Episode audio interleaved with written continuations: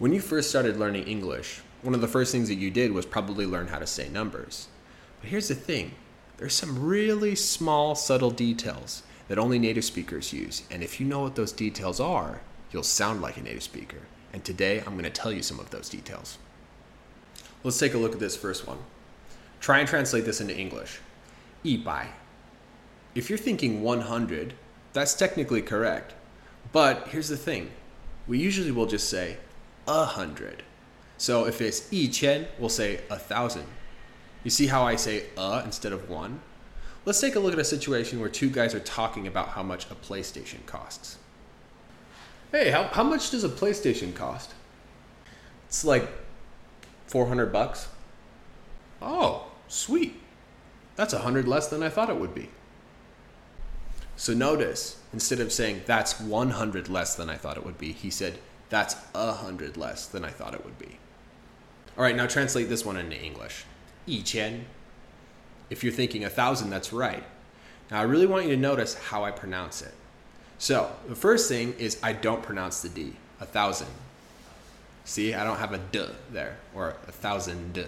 I just say a thousand as if it was spelled with just an n at the end. And the next thing I want you to notice is how I pronounce the a and the n. Think of it like mm, mm, a thousand. See that? A thousand or two thousand.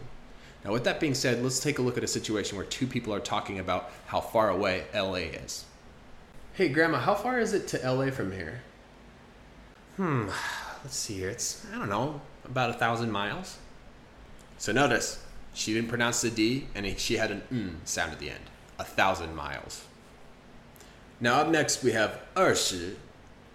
Now, if you're thinking that it's 20, that's right. But listen to how I say it 20.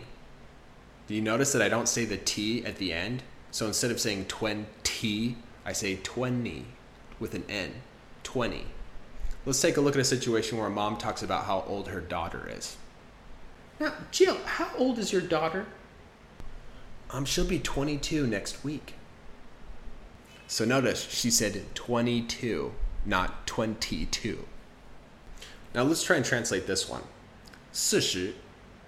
Now, if you're thinking it's 40, that's technically correct. But listen to how I say it 40. You see the difference? Instead of saying the TY, I turn the T into a D. 4D. So if I wanted to say 42, uh, that would be 42. 4D2. And this works for other numbers too, like 30 is 30. So you would be 30, 40, 50, 60, 70, 80, all the way up to 90 we do that. So we take the ty at the end and change it into a dy. So with that being said, let's take a look at a guy who is asking how much a steak costs at a restaurant. How much does a steak cost here? 50. 50? I only have 15. So notice when he was shocked and he said 50, he said it with a dy, not a ty. Okay, so just remember, if you want to say 100, say a hundred. If you want to say 一千, say a thousand without the D and turn the AN into un. And then if you want to say 20, say 20, but with no T, just the N. And then if you want to say like 50 or 60 or 70, remember the TY, take that part and turn it into a DY.